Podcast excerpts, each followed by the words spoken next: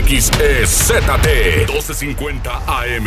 La Magnífica. La Magnífica. Calle San Martín Texmeluca 68. Colonia La Paz, Puebla, México. Código postal 72160. Teléfono en cabina 242 1312. Una estación de Tribuna Comunicación. Fuerza en medios. Bienvenidos al espacio informativo que te brinda toda la información necesaria para continuar el día. Mariloli Pellón, Osair Viveros y el mejor equipo de reporteros y especialistas son tu enlace con lo más relevante de Puebla, México y el mundo. Tribuna PM, tu enlace.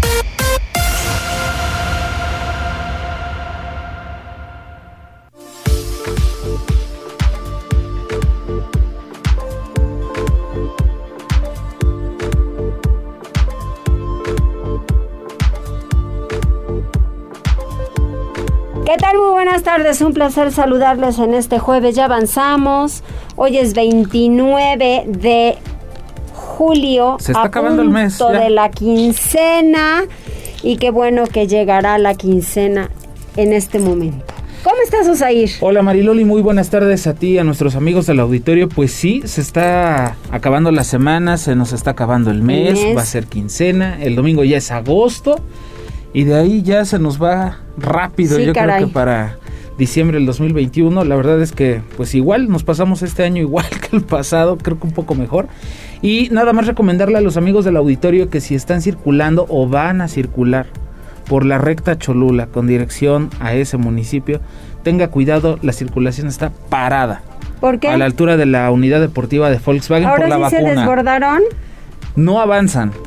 ¿Por? Están, a- están unos amigos ahí atorados en este momento. Pero si ayer fue todo maravilla ahí. No, están atorados, no avanza ahí el, el paso. No sé qué pasó, no sé si hubo más gente, pero eh, están teniendo, incluso me compartieron una fotografía de cómo está dentro de la, de ¿En la unidad serio? deportiva y están las sillas llenas. En, este, en estos lugares donde te sientan para reposar y estar en observación. Sí. Bueno, entonces tome precauciones o mejor tome vías alternas. Mejor Tome- todavía. Sí, mejor todavía. Y si tiene que ir a la vacuna, pues tómelo con tranquilidad. Y también si va a circular en la 31 Poniente cruzando la 11 Sur, esto es de Poniente a Oriente, tómelo en cuenta porque están haciendo una rehabilitación de pozo que en la madrugada se colocaron y también están informando que van a continuar hasta mañana. Esto es entre en la 31 entre la 11 y la 9 sur, solo hay un carril y es el de baja. Entonces tómelo en consideración para que con lo que se enfrente, pues luego no diga que no les advertimos, ¿eh? Sí, la verdad es que eso, fíjate que gracias por hacer ese, ese comentario porque ahora me acordé también. Oye, empezaron a levantar el pavimento Ajá. en algunos puntos aquí en la colonia La Paz, sobre todo en la Teciutlán Sí. Norte, me parece, ya para salir a reforma. Ok. Y no le pusieron ningún señalamiento. Entonces, el caos en la mañana porque A todo lo levantaron estos huecos, estos, este, levantaron una parte, unos cuadros en la, en el pavimento, obviamente van a, van a bachar. Qué bueno. Pero señalen porque estaban todos los montos de, eh, todos los montones de piedra ahí en, en la, en plena calle. Y bueno, pues eso estaba generando también algunos problemas entre los automovilistas. Hay bastante movilidad en este momento, así que maneje con precaución y ármese de paciencia. Sí, tómelo, tómelo en cuenta. Que se pongan en contacto con nosotros en cabina. Está el número telefónico 242-1312. La línea de WhatsApp 2223903810. Ahí está Alejandra Bautista muy pendiente de sus mensajes. Además ya sabe que en esta línea pues nos puede hacer todo tipo de reportes, incluso acompañarlos de notas de voz, de fotografía, de video y inmediatamente si es alguna denuncia, por ejemplo, pues lo canalizamos con la autoridad correspondiente. En redes sociales, en Twitter, escríbanos a las cuentas de arroba noticias tribuna, arroba mariloli pellón y arroba viveros guion bajo tribuna. Y ya también estamos transmitiendo en Facebook Live, en las páginas de Tribuna Vigila, Tribuna Noticias, Código Rojo y La Magnífica. Así que póngase en contacto con nosotros, queremos leerlo. Más adelante, bueno, pues estamos haciendo esta conversación también, ¿no? Exactamente, así es. Mientras tanto, vamos a las tendencias con Arturo Meneses. Tribuna PM. Arturo, ¿qué hay? ¿Cómo estás? Hola Mariloli, Osair. Muy bien, ¿ustedes cómo están? Bien, muy bien, gracias. Pues hoy tenemos varias eh, tendencias que son bastante interesantes. La primera de ellas me gustaría compartirles que ya podemos em, contactarnos a través de WhatsApp con el doctor Armando Vacuno. Mm. Que si no lo conocían, a partir de este día está habilitado este bot de la Secretaría de Salud. El Federal. sí, exactamente, de la Secretaría de Salud Federal, al cual podremos enviarle un mensaje a través de WhatsApp y lo único que va a hacer de momento es dar el certificado de vacunación.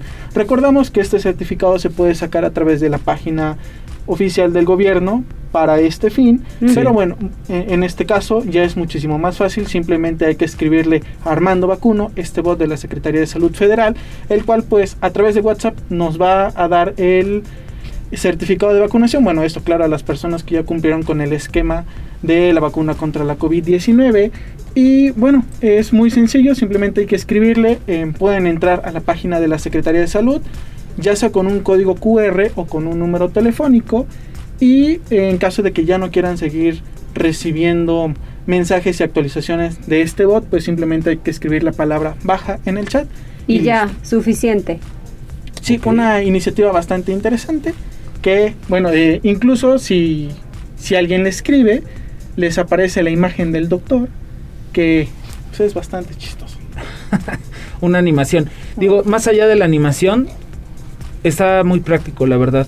Hay mucha gente que utiliza, eh, que utiliza ahorita WhatsApp, no importa la edad, eh, lo entiendes quizá un poco más que una página web, por ejemplo, y pues va a, va a simplificar bastante el procedimiento, digo yo. Sí, claro. Eh, le repito, para quien ya cumplió con el esquema y quiera obtener su certificado con este bot, puede em, enviar un mensaje al número 56 17 13 05 57 o en las cuentas de la Secretaría de Salud, ya sea en Facebook o en Twitter, pueden encontrar una imagen que tiene el código QR, nada más es cuestión de escanearlo con su teléfono y e inmediatamente los envía a este chat para que se contacten con el bot y puedan obtener su certificado de una manera muchísimo más fácil y sencilla que si lo hicieran a través de la página web.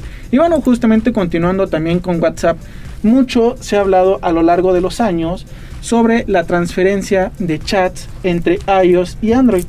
Porque puede pasar que somos usuarios de un teléfono eh, iOS, es decir, un iPhone, nos cambiamos a un teléfono de Android y pues lamentablemente todas nuestras conversaciones se pierden porque no hay una manera de transferir ese respaldo de un teléfono a otro. Lo mismo sucede de Android a iOS.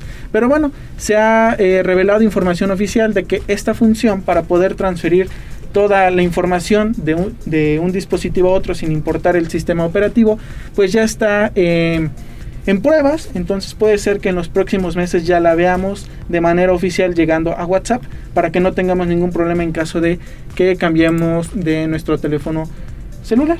Entonces creo que es una buena noticia para todos los que tienen planeado cambiar o para quienes pues han perdido chats a lo largo del tiempo que los puedan recuperar. Sí. Bueno, pasando a otras noticias que también son bastante importantes y que sin duda alguna han sido tendencia durante pues el tiempo que llevan los Juegos Olímpicos han sido los que tienen que ver con los deportistas mexicanos.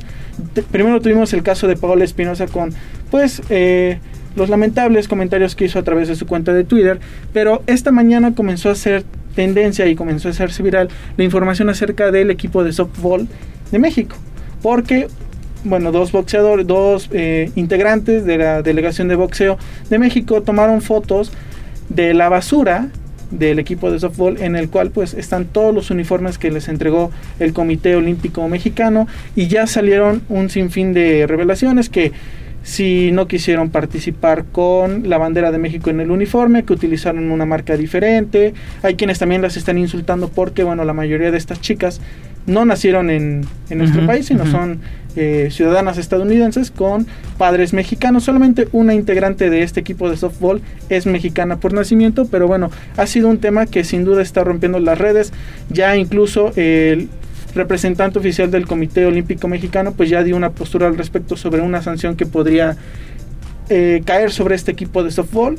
Pero bueno, creo que eh, pese a todo debería promoverse el respeto hacia estas chicas porque hayan hecho esta acción o no con cualquier intención, a propósito o no, pues creo que ya insultarlas por la nacionalidad o el lugar en donde nacieron, creo que sí ya raya una línea que no se debería pasar. No, y además los dirigentes mexicanos tampoco han sido de lo mejor, entonces, dijo, con sus asegúnes. El de, la, el de la federación salió a decir que habían tirado el uniforme para hacerle espacio en la maleta, ¿no? La verdad es que, y luego este, algunos en redes sociales, estaba yo viendo que a Tribuna Vigila les, le estaban este, diciendo en la cuenta de Twitter que no fueran amarillistas, ¿no? Que lo habían hecho por cuestiones de salud, que los, los uniformes estaban contaminados, que eran con los que habían participado. Y digo, para empezar no hay certeza de que los hayan utilizado, tampoco de que estuvieran contaminados y tampoco es que sea una práctica común entre todos los deportistas que están allá. No es que todos estén tirando los uniformes. Entonces, digo, sí llama la atención. A mí creo que eh, lo entiendo por el tema de todo lo que implica ese uniforme. No es un uniforme que puedas ir a comprar a, a cualquier tienda o que puedas tener. Es un uniforme que se ganan esas personas de pronto lo tiras así como si fuera cualquier cosa. Creo que es por ahí, ¿no? Que la gente le está, está girando, pero como dices, insultar a las chicas. Sí, incluso, eh, bueno, comenzó a circular una eh, declaración del, dirigente de la Federación de Softball. No sé si sea real porque también ha habido muchas declaraciones y es muy difícil saber si sí las dijeron o no porque no han sido publicadas en medios oficiales. Que, pues, textualmente yo como lo encontré en Twitter decía, es que con los uniformes nos veíamos como chorizos mal amarrados porque no les dieron las tallas que eran para las deportistas. Que eso también ha sido un problema, no solamente en estos Juegos Olímpicos, sino en otros, el, la cosa de... Es que yo siempre voy por ahí, siempre parte del respeto y no entregues cosas en donde ni siquiera se han probado, ni, ni sabes cómo, cómo les va a, sentar, ¿no? ¿Qué tal si lo hacen por alguna incomodidad, como el tema que ya hablamos del bikini, por ejemplo? Sí, claro, exactamente.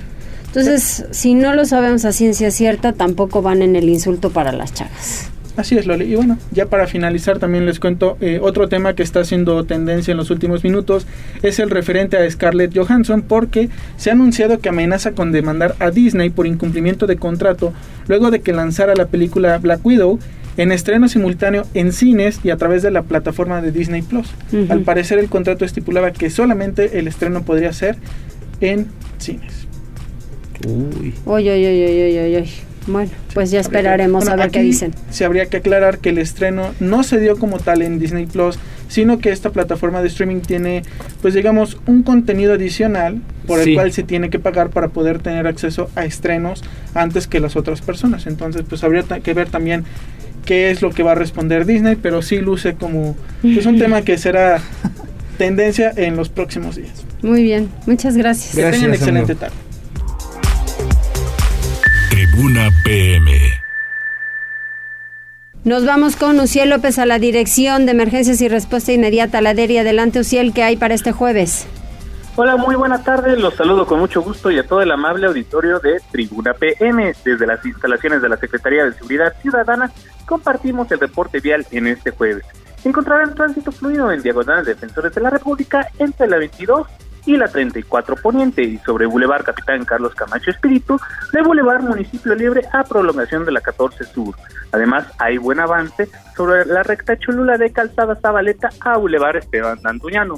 Por otra parte, se registra ligera carga vial en la calle Oaxaca entre el Boulevard Puebla y la avenida Xonacatepec y sobre Boulevard Los Pilares entre la 24 y 22 Sur.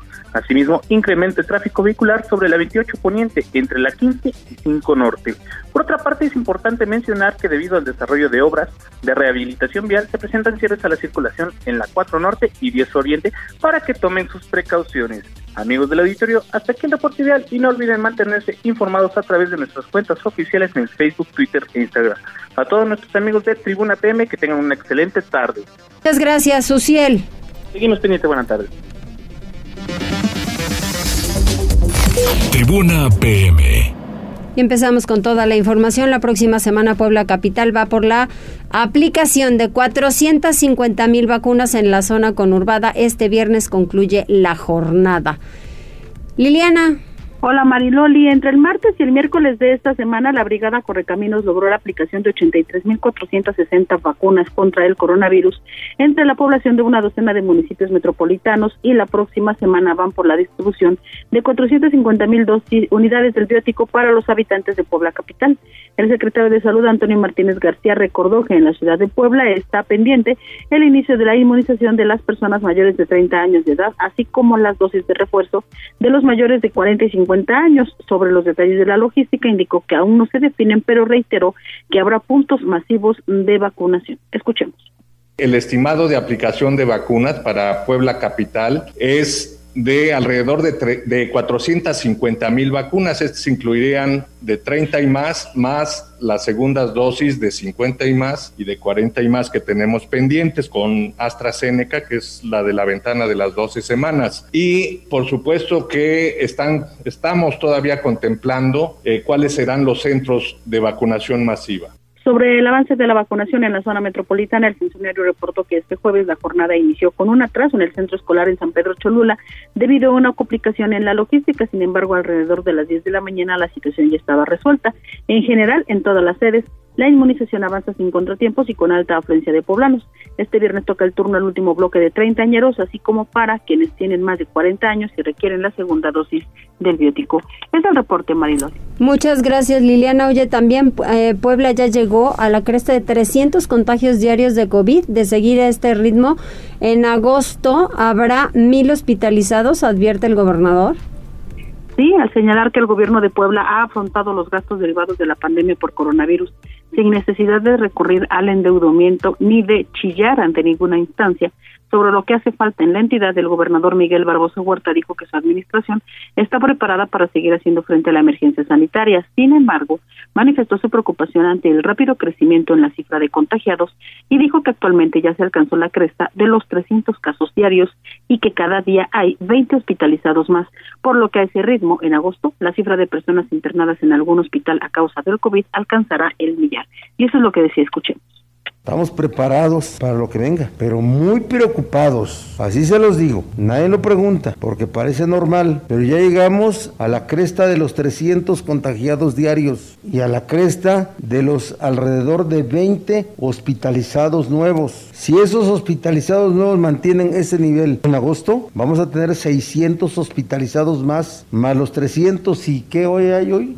Vamos a tener alrededor de mil. La rápida propagación del coronavirus en esta tercera ola supone riesgos para el abasto de medicamentos, oxígeno y pondrá en problemas al personal médico en primera línea de combate de la pandemia, situaciones que implican la inversión de cifras millonarias, indicó el mandatario, quien admitió que está muy preocupado ante este escenario. Es el reporte, Marilol. Oye, Liliana, y además respeto a la gente del sector salud porque no han descansado. Efectivamente, Mariloli, pues justamente hoy se hablaba de eso, ¿no? Señalaban ya habíamos eh, convertido otra vez los hospitales a sus vocaciones originales, hoy otra vez se reconvierten, parece que así seguiremos por lo menos otros dos meses y como tú lo señalas, el reconocimiento total a todas las personas que pues están al frente, desde los médicos hasta quienes se encargan de la limpieza, la organización, la administración, camilleros, la verdad es que todos, bueno, pues han estado ahí mucho más cuidadosos y disciplinados que muchos de nosotros, Mariloli. Así es, qué pena. Gracias, Liliana. Buenas tardes. Buenas tardes. Y vamos con Gisela. Sí, fíjate que la FENER insiste en que no hay condiciones para el regreso a clases presenciales el próximo 30 de agosto, una pues una postura que también han adoptado otras organizaciones. Adelante, Gisela, buena tarde. Así es, Osair, te saludo con mucho gusto, igual que nuestros amigos del auditorio, y te comento que pese a que se han intensificado las jornadas de vacunación contra el virus SARS-CoV-2, integrantes de la Federación Nacional de Estudiantes Revolucionarios Rafael Ramírez insistieron en que no existen condiciones para el regreso a clases presenciales. En conferencia de prensa criticaron nuevamente la medida del presidente de la República, Andrés Manuel López Obrador, esto respecto al regreso a clases el 30 de agosto, pues reiteraron que no es momento debido a que no se ha vacunado a la mayor parte de la comunidad estudiantil. Por ello dieron a conocer que desde la segunda quincena de julio iniciaron con la clausura simbólica de las escuelas afiliadas a dicha federación, una vez que no permitirán el ingreso de alumnos hasta que el gobierno federal atienda su pliego petitorio. Escuchemos parte de lo que mencionaba. Nosotros como FENER hemos hecho o simultáneamente todas estas escuelas, en todas las escuelas afiliadas a nuestra federación, pues el cierre, pues digámoslo así, de que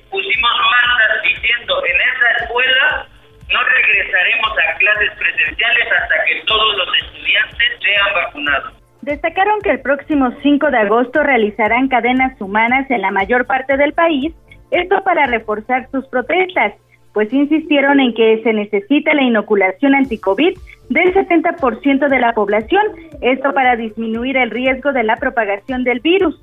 Por último, señalaron que al menos el 62% de los mexicanos, mismos que supuestamente fueron ya encuestados, aseveraron estar en contra del regreso a clases porque la propagación de COVID-19 incrementó considerablemente.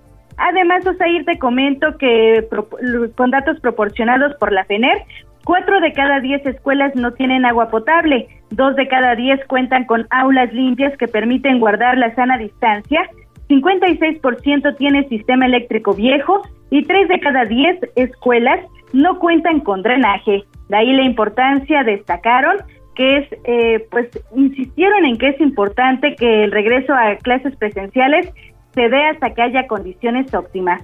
Este es el reporte. Uy, hasta que haya condiciones óptimas, pues quién sabe cuándo será. Vamos con Pili Bravo. Guadalupe Grajales se destapa para buscar la rectoría de la UAP.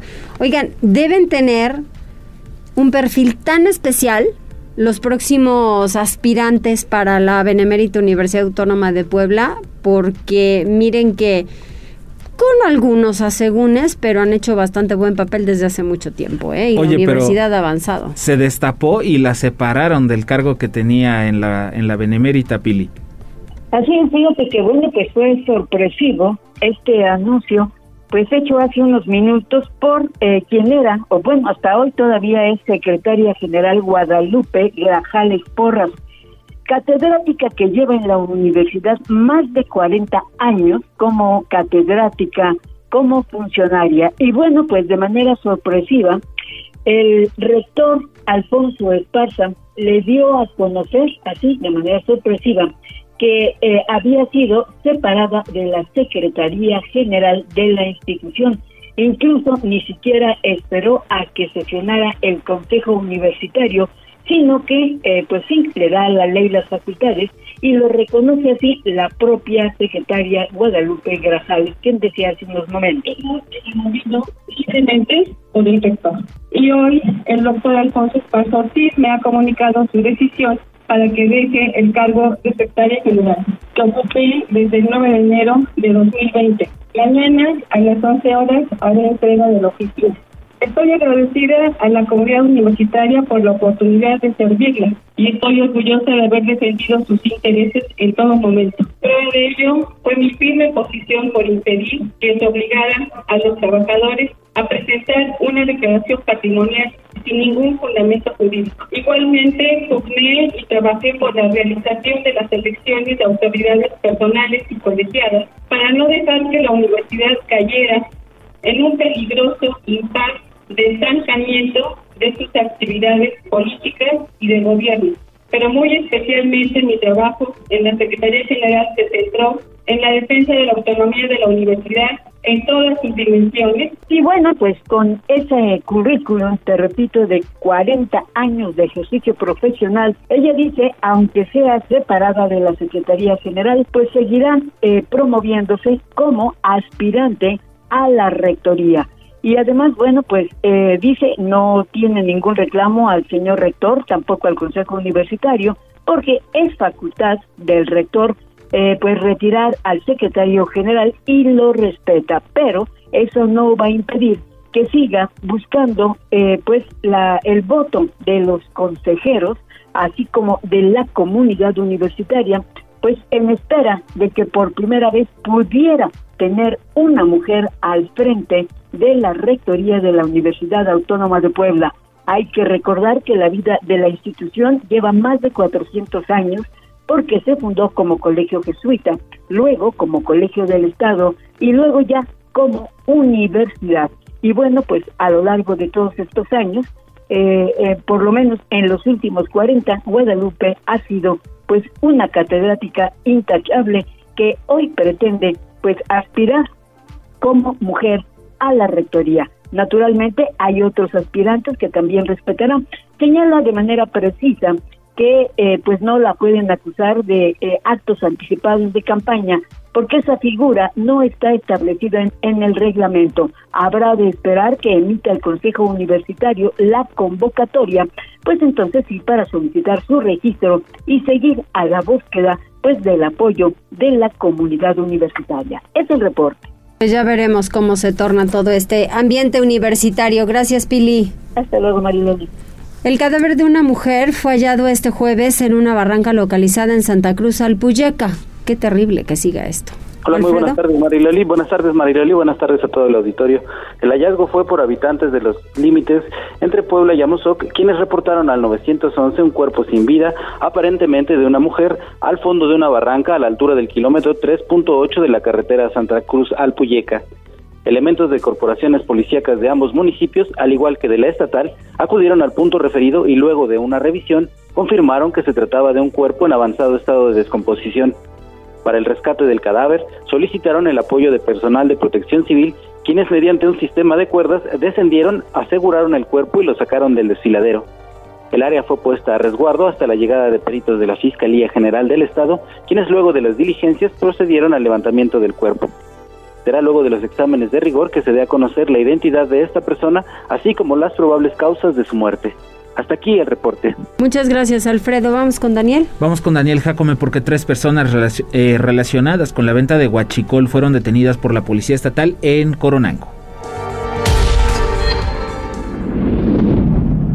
Como resultado de un operativo, agentes de la Policía Estatal detuvieron en la Junta Auxiliar de San Francisco Ocotlán a tres personas presuntamente dedicadas a la venta de combustible robado. Los detenidos se identificaron como Gerardo, Aldo y Felipe de Jesús, quienes no pudieron acreditar la legal posesión del combustible que trasladaban en 60 contenedores, por lo que fueron puestos a disposición de las autoridades correspondientes. Cabe mencionar que durante esta acción, Aldo intentó intimidar a los agentes con un arma de fuego. Además, en este operativo fueron aseguradas dos camionetas, así como dos armas de fuego, un revólver calibre 38 milímetros y la segunda calibre 380 milímetros, así como 45 cartuchos útiles. De acuerdo con los reportes de investigación policial, la Secretaría de Seguridad Pública tiene conocimiento que Aldo es familiar directo de un hombre identificado como Octavio, quien presuntamente es uno de los principales proveedores de combustible ilícito en la zona de Cuautlancingo. Muchas gracias Daniel, vamos a hacer una pausa, regresamos enseguida.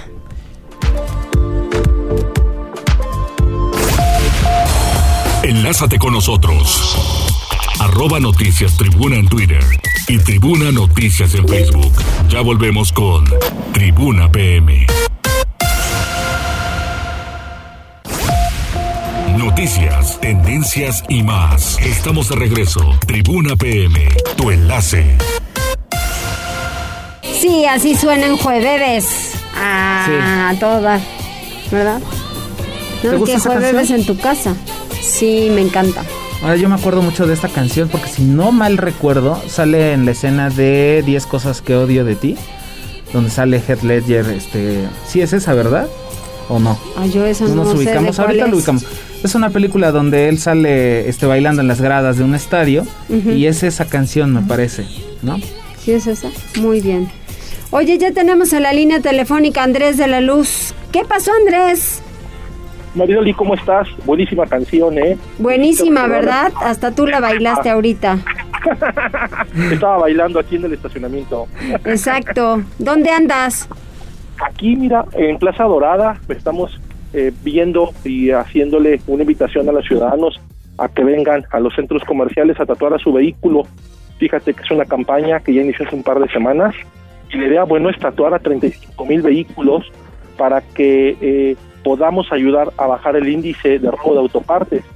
Eh, la idea es eh, que vengan, es un programa gratuito, fíjate que no tiene costo, las llantas, los retrovisores, faros y las calaveras de su vehículo, generándoles un eh, registro único y el cual queda tatuado, no es invasivo, es a través de un sistema de tatuado San Blas, tipo San Blas, para que pueda eh, quedar con este registro tu Está yendo el celular. Sí. Perdón, perdón. A ver, ahí. Ahí estoy muy bien, perdón. ¿Me escuchan? Sí. Ya. ¿En qué me quedé? Perdón, amiga. En que puedes tatuar y que no es invasivo. No es invasivo. Tú, tu, cuatro llantas, tus retrovisores, tus calaveras y tus faros delanteros. La idea es con esto ayudar un poco a bajar el índice de, robo de autopartes y que cuando pues, Dios se lo quiera, algún ciudadano que tenga que pasar por esta situación al realizar su carpeta de investigación, bueno, con este folio y número de serie podamos identificar más rápido si alguien lo compró, dónde lo compró o dónde eh, poder, eh, lo estén vendiendo, no quiero decir el lugar, pero seguramente en esas zonas poder evitar que se estén eh, generando estos círculos viciosos. ¿Es ahora el balance de cuántas autopartes llevan tatuadas? No tengo el dato, yo creo que por la tarde ya lo tenemos. La, meta es tatuar entre 34 mil vehículos en no, más de cuatro semanas. Ah, ¿y esto hasta cuándo está? Está, ah, ya, ya está de todo este mes y estamos hasta finales de agosto. Se puede extender si es que la campaña tiene éxito y la idea, bueno, aprovechar este programa que es gratuito y que va a beneficiar a todos los ciudadanos. Actualmente estamos en, en Plaza Dorada, Plaza San Pedro, Plaza Loreto, Villa Malucal y Periplaza. Posteriormente, a partir del 9 de agosto, se estarán en Centro Sur, Las Ánimas y Angelópolis.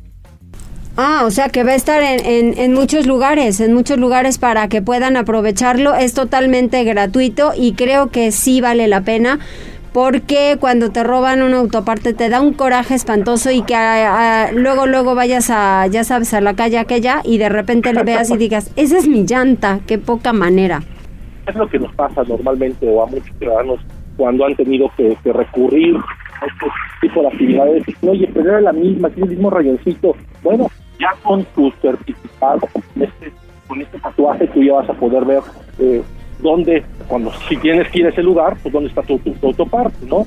Y que además vas a ser muy evidente que cuando alguien tenga una, una llanta tatuada y tres no, quiere decir que, pues bueno, él ayudó a contribuir a que el índice de venta de autopartes se incrementara. Andrés, ¿cómo estás? Buena tarde, te saluda Zair Viveros. Yo te quería preguntar, sobre todo para la gente que en este momento nos está escuchando y que a lo mejor le surge la curiosidad o dice, ok, yo voy a llevar a mi, vehículo, ¿de qué hora a qué hora están atendiendo? ¿Qué días? ¿Y cuánto tiempo tienen para decidirse? O sea, ¿van a seguir haciéndolo? Estaba escuchando. Mira, eh, el proceso tarda 20 minutos, estamos de, o van a estar desde 11 y media de la mañana hasta las 7 de la noche de lunes a domingo. La idea, lógicamente, es las próximas cuatro semanas hacer el mayor número de tatuajes eh, eh, eh, de los que tengamos registro.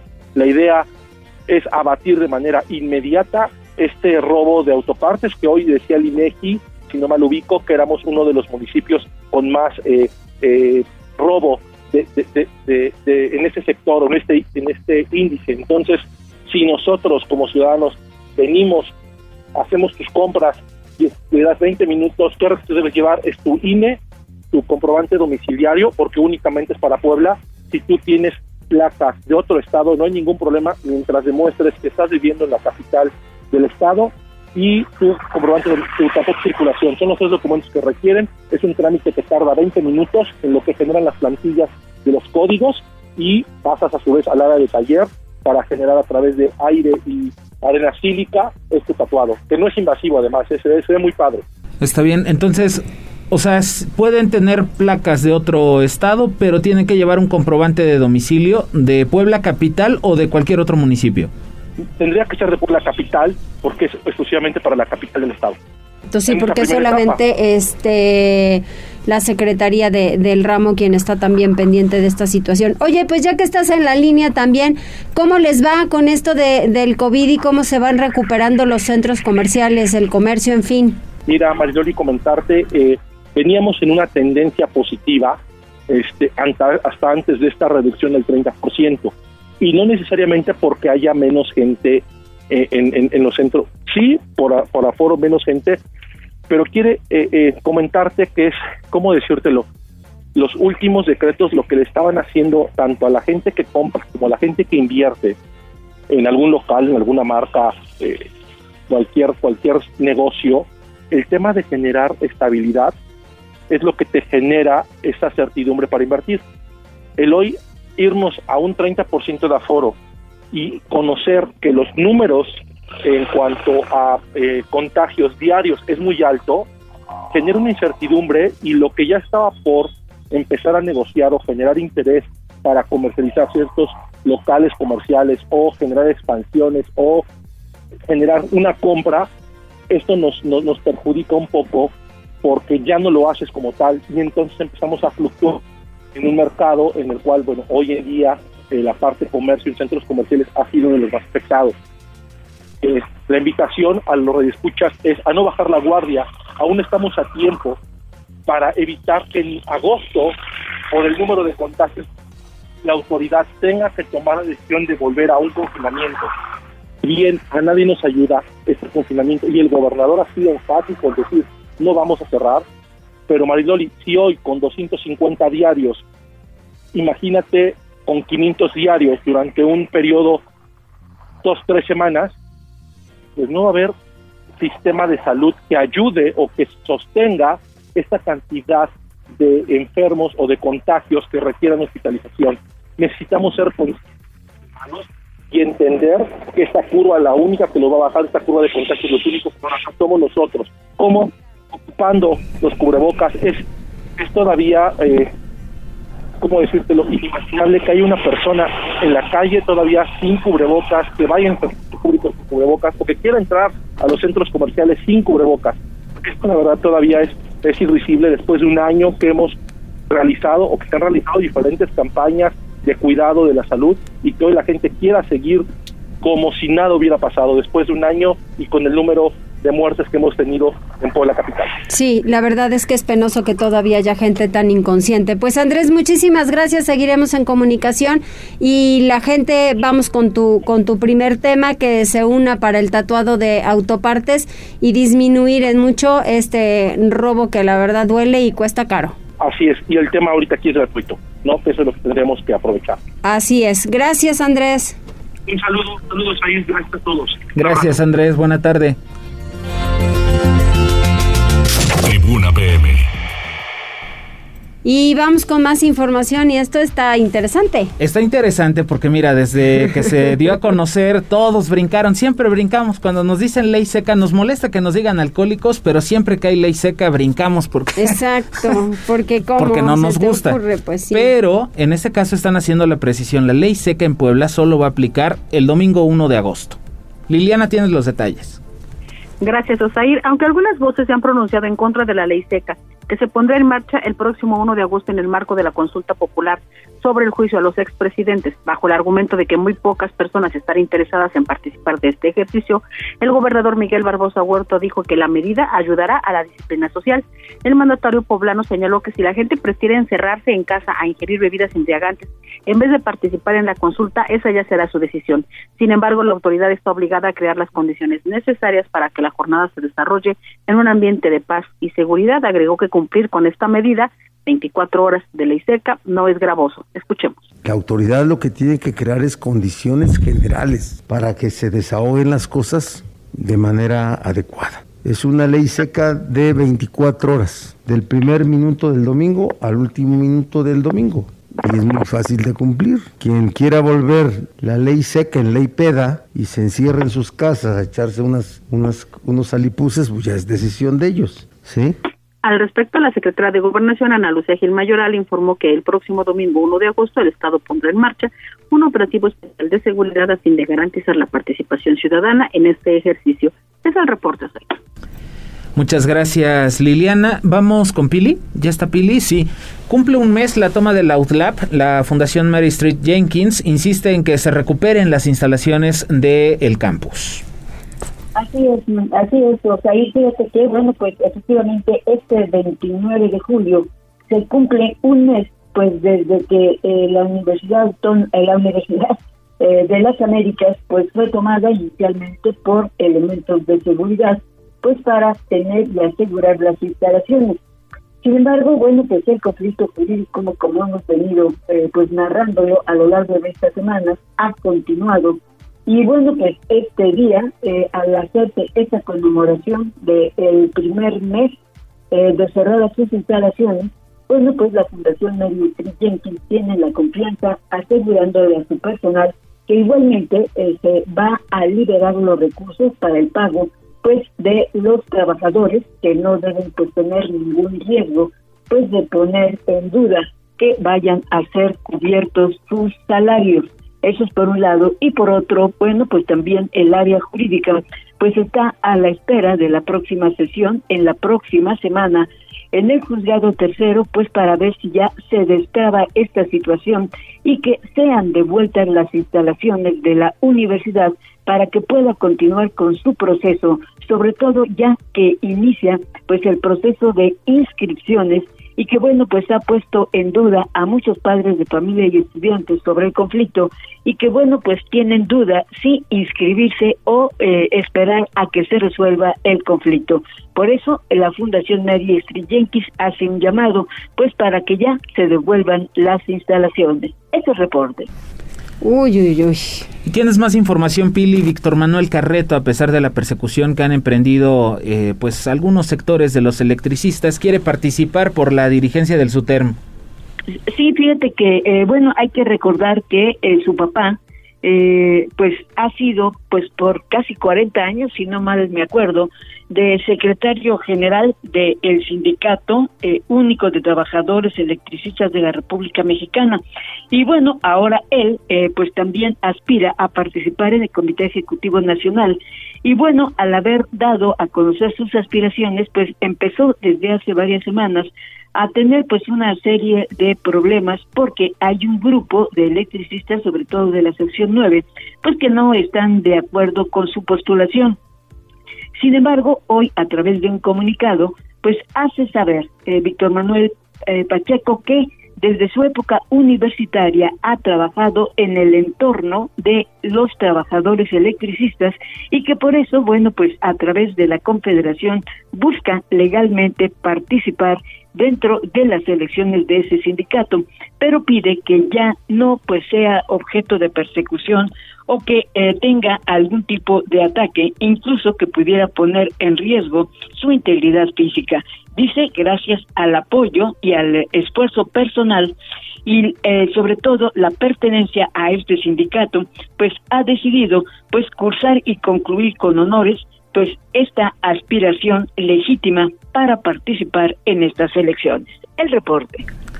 Muchas gracias, Pili. Rápidamente, este Mariloli, mira, en redes sociales ya se está reportando Connie Ángel, Franja de Metal, dice buenas tardes, saludos. Y Adrián1804 en Twitter dice buenas tardes. En San Francisco Ocotlán, Junta Auxiliar de Coronango, en el centro de salud ya no vacunan a los de primera dosis.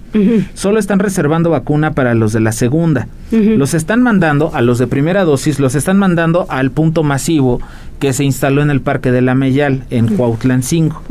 Y el personal eh, les está diciendo que no tienen certeza de si mañana habrá vacunas para la primera y segunda dosis.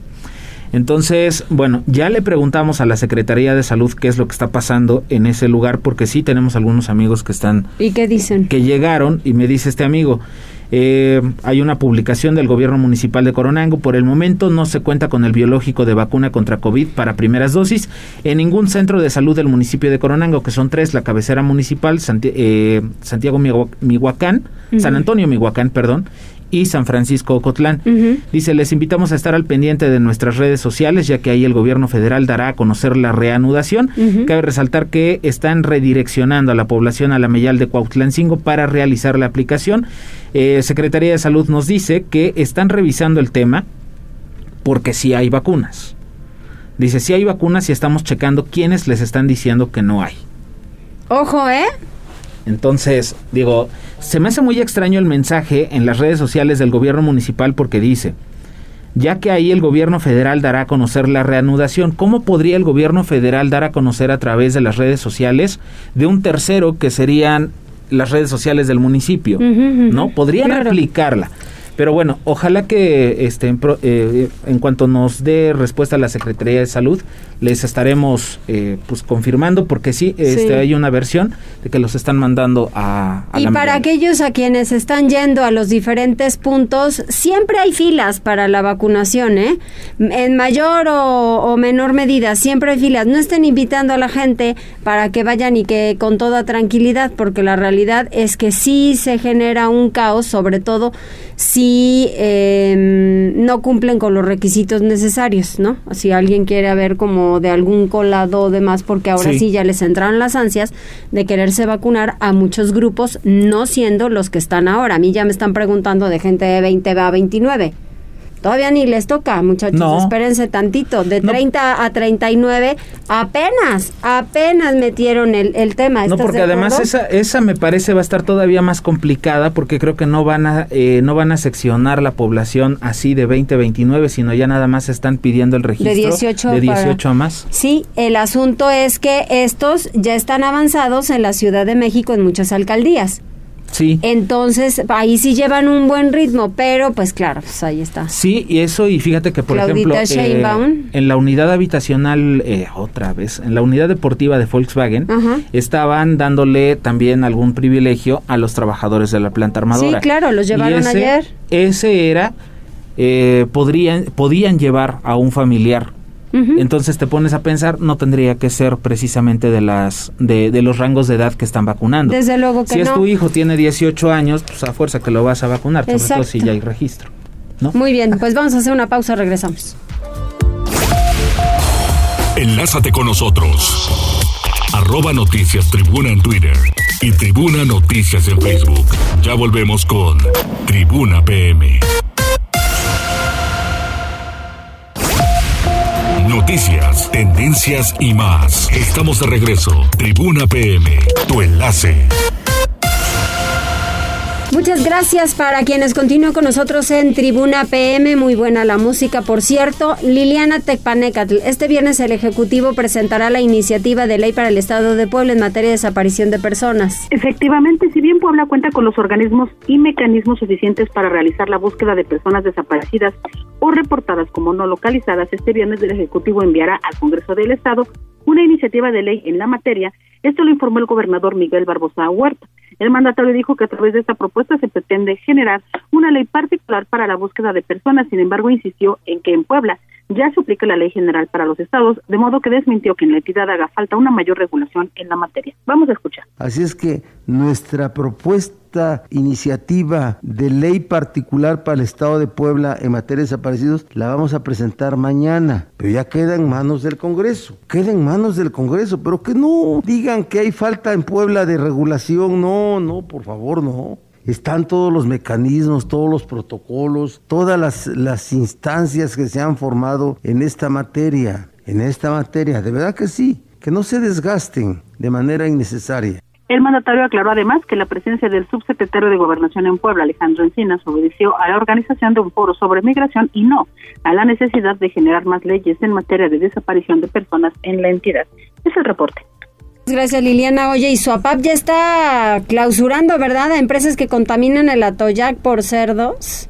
Efectivamente, el gobernador de Puebla, Miguel Barbosa Huerta, informó que ha girado una instrucción al sistema operador de los servicios de agua potable y alcantarillado del municipio de Puebla, SUAPAP, para que intensifique sus revisiones a particulares que estén realizando descargas indebidas de aguas contaminadas a la frente del Atoyac. Comentó que ya se registraron las primeras clausuras y que este mecanismo de sanción seguirá presentándose para frenar el abuso de aquellos que contaminan de manera deliberada el agua y llamó a los integrantes de la iniciativa privada a que exhorten a sus pares para que eviten estas prácticas. Escuchemos. Hay una instrucción de nosotros para que el SOAPAP active y profundice en la revisión del mayor número de fuentes de contaminación en, las, en, el, en el abastecimiento del agua en Puebla y en los drenajes. Sí hay. Ayer hubo una gran clausura y está habiendo clausuras diarias. Ante el abuso, ahí les pido a los, los privados que exhorten a sus privados que ya no nos contaminen las aguas, por favor, ayúdennos. La semana pasada el SOPAP realizó un operativo en el Parque Industrial La Resurrección en donde clausuró 180 bodegas. La autoridad determinó que estas instalaciones no cuentan con servicios de agua, drenaje ni los permisos de funcionamiento y uso de suelo que acrediten su actividad. También se hallaron pozas sépticas que no cuentan con las licencias correspondientes, por lo que se determinó que no están cumpliendo con los lineamientos de descarga de aguas al río Atoyac. Es el reporte. Muchas gracias Liliana, pues sí, el gobernador se enfadó y pues la verdad es que sí, porque hay que tener responsabilidad. Vamos rapidísimo con Pili Bravo, el INEGI revela datos de comportamiento de economía en Puebla, Pili.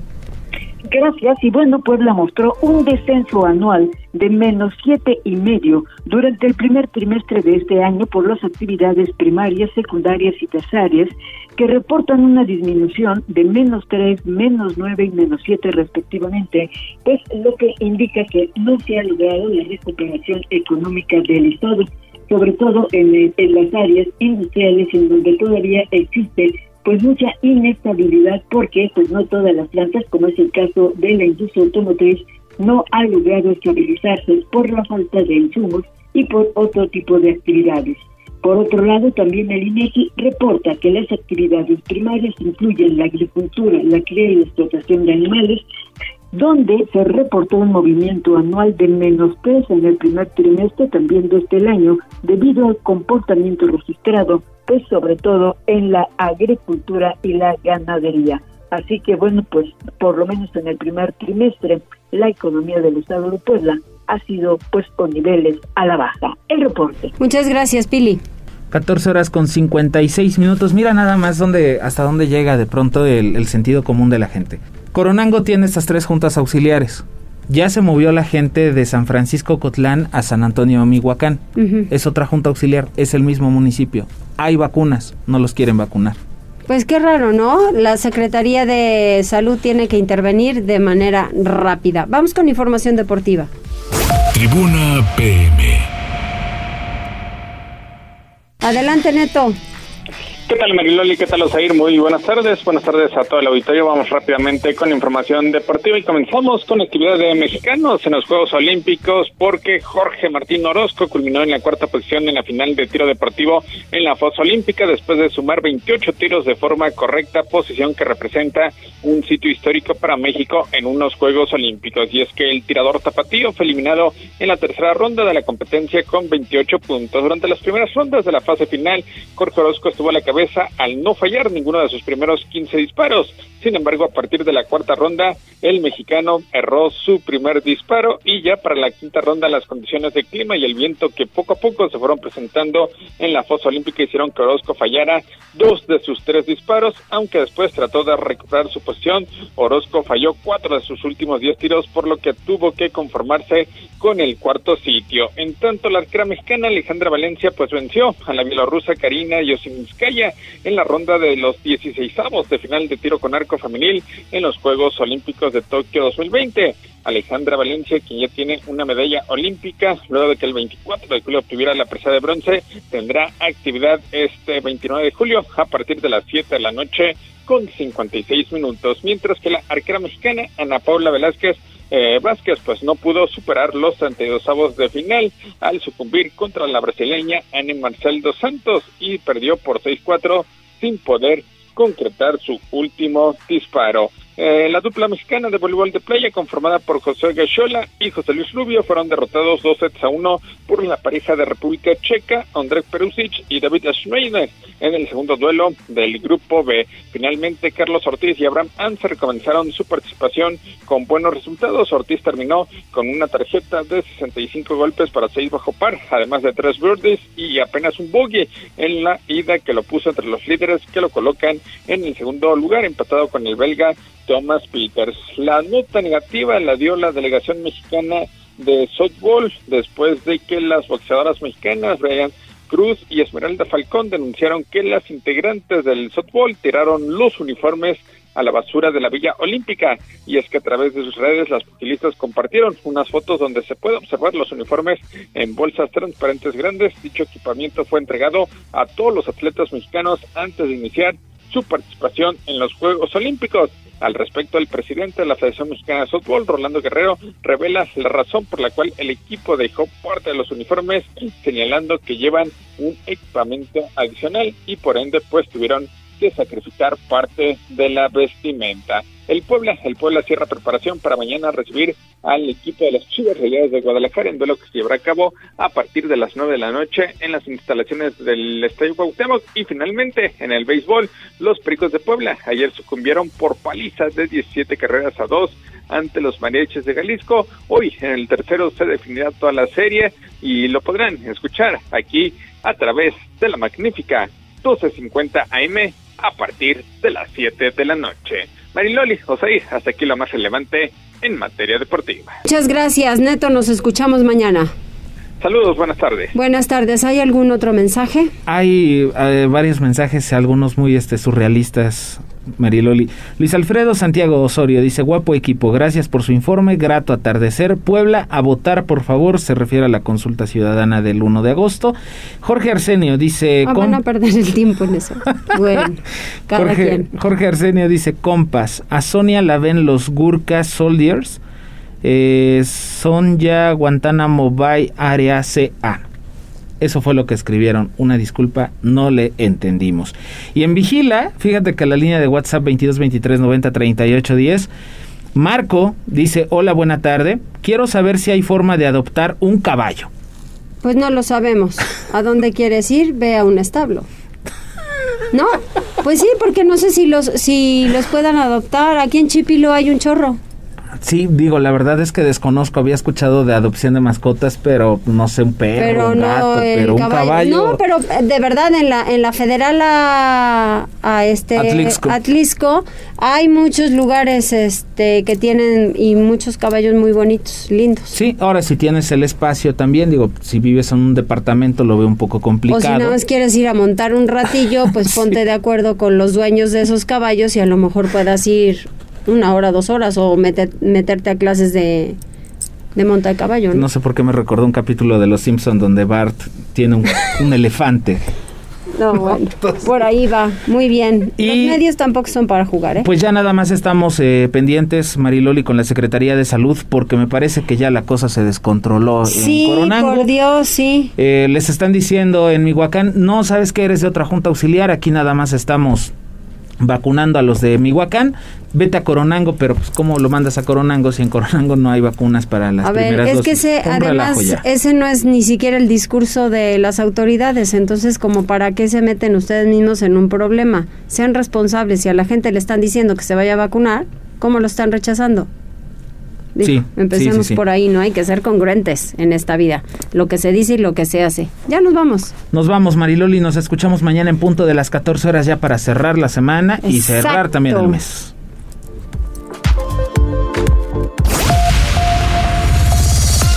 Gracias por enlazarte con nosotros.